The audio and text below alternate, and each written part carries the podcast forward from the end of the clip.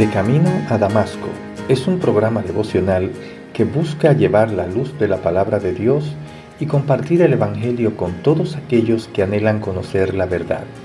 Y llega a ustedes a través del Ministerio Evangelístico Misericordia y Justicia en la voz de Yanco Lucero Cruz, un servidor quien les habla. Se acercaban a Jesús todos los publicanos y los pecadores para oírle, y los fariseos y los escribas murmuraban diciendo, Este a los pecadores recibe y con ellos come. Lucas 15, 1 y 2.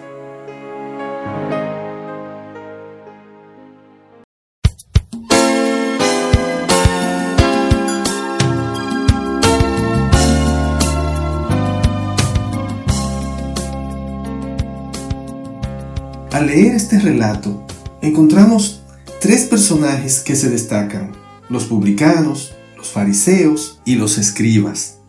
Ahora vamos a describirlos para poder comprender mejor lo que el escritor nos comunica con este relato.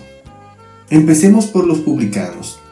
Eran los cobradores de impuestos. Estos eran mal vistos, eran despreciados por el pueblo y por las autoridades espirituales o religiosas porque trabajaban para el gobierno romano. Eran vistos como lo que les entregaban el dinero del pueblo a los invasores, además de que incurrían en estafas alterando el cobro por encima de lo que correspondía.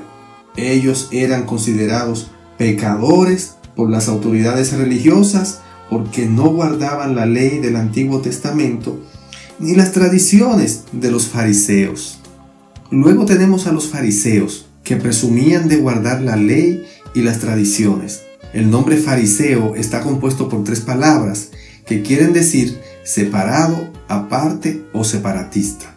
Eran personas dedicadas al estudio de las tradiciones y fueron los que les dieron el origen a la línea de maestros o rabinos de aquella época presumían de una excesiva pulcritud y santidad que rayaba en la hipocresía.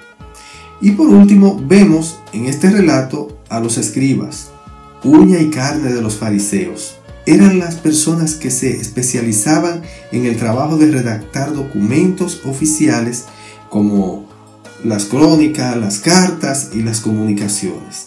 Pero en el tiempo de Jesús, en este relato, estos que acompañaban a los fariseos eran los doctores de la ley, porque eran quienes enseñaban las escrituras y las tradiciones.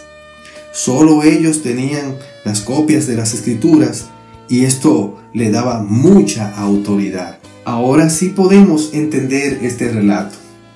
Vemos el conflicto entre dos grupos opuestos, los pecadores y publicanos por un lado y los religiosos y legalistas por otro lado.